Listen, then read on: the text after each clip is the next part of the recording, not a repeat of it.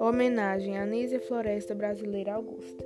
Nízia Floresta nasceu 12 de outubro de 1810 em Papari, capitania da Paraíba, atual Rio Grande do Norte, e faleceu 24 de abril de 1885 com 74 anos. Era educadora, escritora e poetisa. Foi primeira na educação feminista no Brasil, com protagonismo no jornalismo e nos movimentos sociais.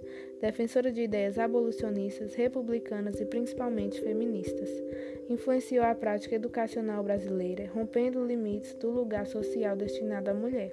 Dedicou obras e ensinos sobre a condição feminina e foi considerada pioneira do feminismo no Brasil, além de denunciar a injustiça contra escravos e indígenas.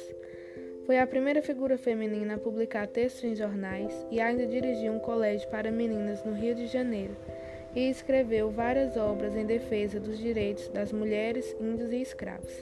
Em 1831, houve as primeiras publicações escritas de Dionísia, publicada em um jornal pernambucano chamado Espelho das Brasileiras, uma série de artigos sobre a condição feminina e em 1832 fez a publicação de seu primeiro livro, Direito das Mulheres e Injustiça dos Homens.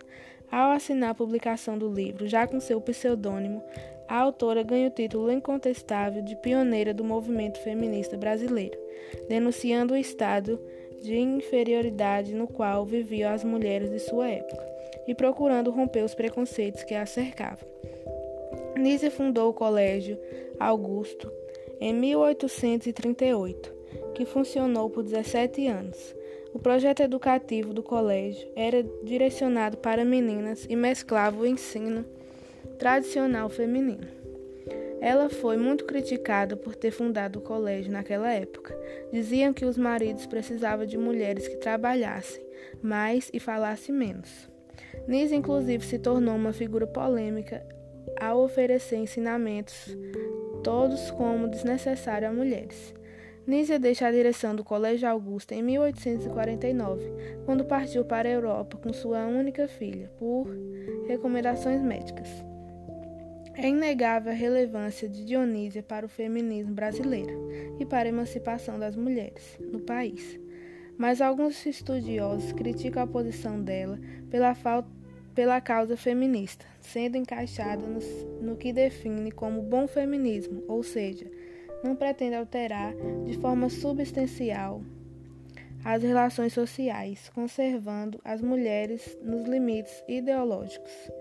Na visão da autora Branca Moreira Alves, o feminismo de Dinísia se mesclava a uma visão romântica da mulher, mas a defende questionando como poderia ser diferente de acordo com aquela época.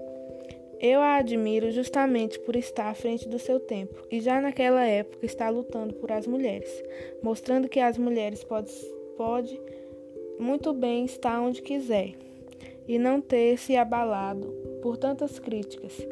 Foi muito corajosa em ir contra as mentes machistas daquela época.